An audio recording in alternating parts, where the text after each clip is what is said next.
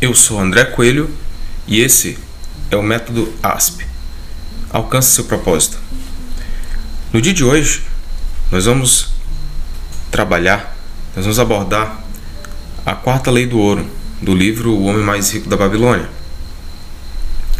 Lembrando que esse livro ele foi escrito com base em um achado arqueológico em que pesquisadores e arqueólogos da Universidade de Londres descobriram algumas tabuinhas.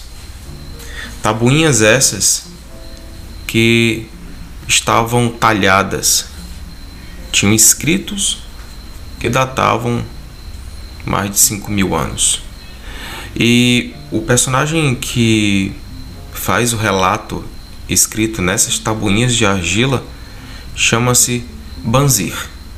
O mais interessante, além do tempo e do, da permanência, da conservação dessas tabuinhas, é o fato de esse achado arqueológico, que data mais de 5 mil anos, conter conhecimentos financeiros que ainda podem ser aplicados nos, aplicados nos dias de hoje. O homem mais rico da Babilônia, que é o personagem Arkhad, vem dessa história. Então todo o livro ele, ele é pautado, ele tem essa base real desses achados. E nos últimos episódios nós vimos a primeira, a segunda e a terceira lei do ouro. E vamos recapitular.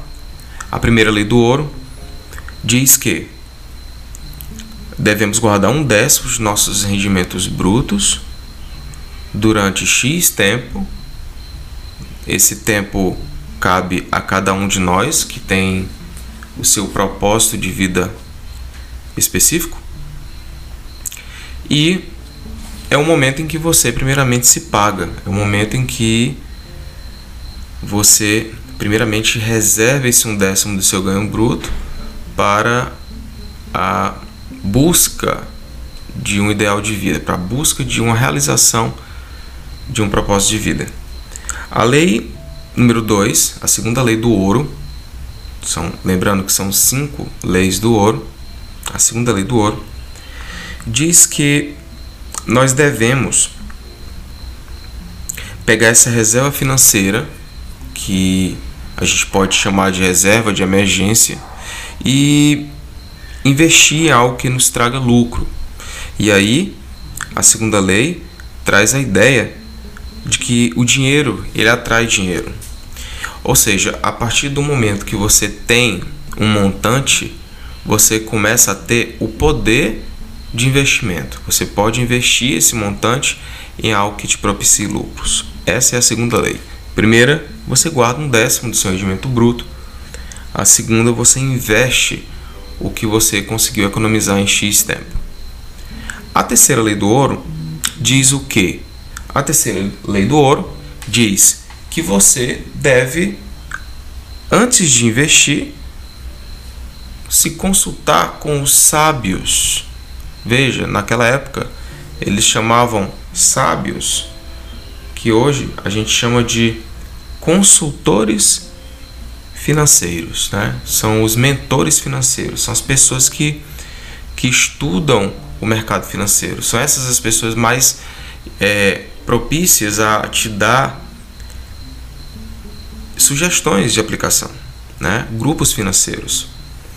E antes de você investir o dinheiro que você reservou, que você guardou durante um período específico de tempo, você deve procurar os sábios, Nunca fazer isso sem ter uma orientação, sem ouvir pessoas que tenham a sabedoria para lhe passar com relação a esses investimentos, para que você não perca aquele aquilo que você guardou durante tanto tempo, né?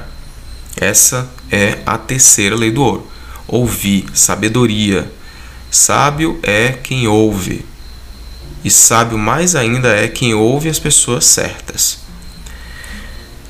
A quarta lei do ouro nos diz que antes, essa é a quarta lei do ouro e é o episódio de hoje, nós vamos tratar mais especificamente da quarta lei do ouro, que diz assim: antes de você investir, consulte os sábios e invista em algo que você conheça.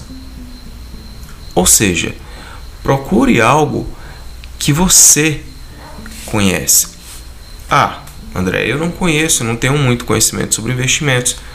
Então esse é o momento de você começar a estudar, é o momento de você começar a ler sobre, para que você tenha o conhecimento das diversificações de aplicação e que você tente seguir uma dessas, a que mais você acha mais adequada ao seu propósito, ao seu, às suas metas, tá? Então esse, essa é a quarta lei do ouro. E trazendo um pouco essa ideia de, de investimento, você não precisa ter conhecimento de bolsa de valores, você não precisa estar dentro de uma Bovespa, você não precisa estar dentro de um clube de investimento, você não precisa ser um expert em investimentos para conseguir construir riqueza. O livro O Homem Mais Rico da Babilônia, ele traz exatamente essa perspectiva de que tornar-se rico é mais simples do que se parece para muitos. Tornar-se rico, construir riqueza, ultrapassa o material, não é exatamente apenas você ter posses, mas é você ter a mentalidade. Ser rico é ter uma mentalidade de riqueza, é ter uma mentalidade de abundância. Porque uma pessoa que é verdadeiramente rica, uma pessoa que tem uma mentalidade de abundância, ela perde aqui hoje o que investiu e ela recomeça amanhã. Ela recomeça amanhã. Por quê? Porque ela tem uma mentalidade de riqueza. Ela recomeça amanhã. E aí, esse é o segredo, essa é a, é a tônica do livro que para você construir riqueza, primeiramente você tem que ter sabedoria, meus queridos. Sabedoria. O que vale mais? O dinheiro ou a sabedoria? Essa é uma pergunta, é, uma, é, uma, é um questionamento que é feito no livro, em que o filho de um rico babilônio tenta responder essas perguntas. Só que o pai coloca essa pergunta, sabedoria ou riqueza, para ele responder durante o percurso de vida dele. E durante muito tempo, o filho desse rico babilônio responde a riqueza, a riqueza é mais importante. O que, que, ele, o que, que ele colhe com isso? Pobreza. Porque ele enxerga a riqueza nas coisas, nos objetos, no ter. E não é isso. Ser rico não é ter, ser rico é ser. Você é rico quando você se faz ser rico. Quando você assume em seu DNA uma característica de mentalidade progressiva. Quando você observa o cenário financeiro com os olhos da lucidez. Quando você sabe escolher entre o supérfluo e o importante e o necessário. Quando você sabe negar um desejo momentâneo, né? Desejos, desejos. Quantos de nós já disse não aos desejos? Creio que a maioria, na maioria das vezes, sempre disse sim, não é? É difícil, gente. É difícil dizer não aos desejos temporários, desejos momentâneos. Você tem um valor X em, em renda guardada e pode comprar um carro. Você vê aquele desejo próximo de ser realizado. Você você coloca muitas vezes o seu sonho num patamar tão baixo que você acha que não pode conseguir chegar mais além. E aí você no meio do caminho você faz essas burrices, né? Investe dinheiro em carro, investe dinheiro em festa, investe dinheiro em álcool excessivo, investe dinheiro em prostituição. E, a, e aí que você demonstra que você não tem mentalidade de riqueza. Então, a grande sacada do livro é a busca pela sabedoria financeira. Então, essa é a mensagem do, da quarta lei do ouro. O que, que a quarta lei do ouro nos traz? Nos traz que a gente deve investir em algo que a gente conheça, meus queridos.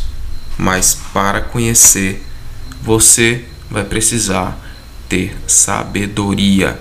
Precisa ir em busca da sabedoria, da sabedoria financeira. Ok? A gente se vê nos próximos episódios.